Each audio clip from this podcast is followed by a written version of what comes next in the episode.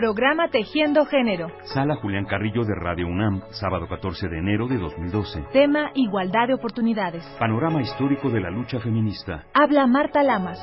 El tema básicamente es que hombres y mujeres somos diferentes en tantos sexos e iguales en tantos seres humanos.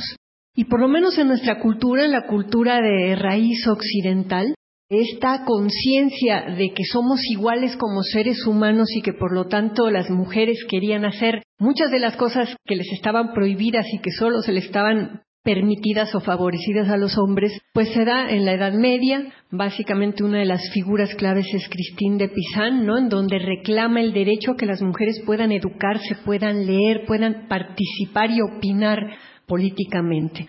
Y de ahí, para el Real, digamos, fue toda una lucha que primero se dio entre las mujeres de clase acomodada o de la nobleza que tenían la posibilidad de pensar, yo quiero hacer esas cosas que están prohibidas, ¿no? Pintar, hacer música, todo una serie de cuestiones que tenían que ver con el arte y luego más el tema político que realmente explota con la Revolución Francesa y con Olimpia de Gouges, planteando que entre los derechos del ciudadano, pues también estaban los de la ciudadana y que si se estaba hablando de igualdad y fraternidad y libertad, no se podía excluir a las mujeres de eso. Entonces ahí hay como una primera reivindicación de igualdad de oportunidades y de trato.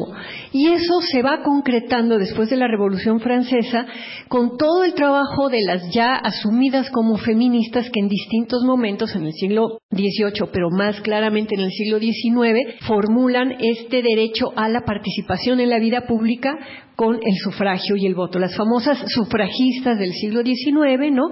Y que en México también tenemos antecedentes súper interesantes y que reclaman ese derecho al voto, primero en los finales del XIX, luego principios del XX, con el Frente Único Pro Derechos de la Mujer, que se hace en el cardenismo, y curiosamente se llega a votar el voto para la mujer con el presidente Cárdenas en 1937-38, pero ese voto que tiene que ser validado por los congresos locales no llega nunca a publicarse en el diario oficial y queda como congelado y se recupera en México hasta 1953.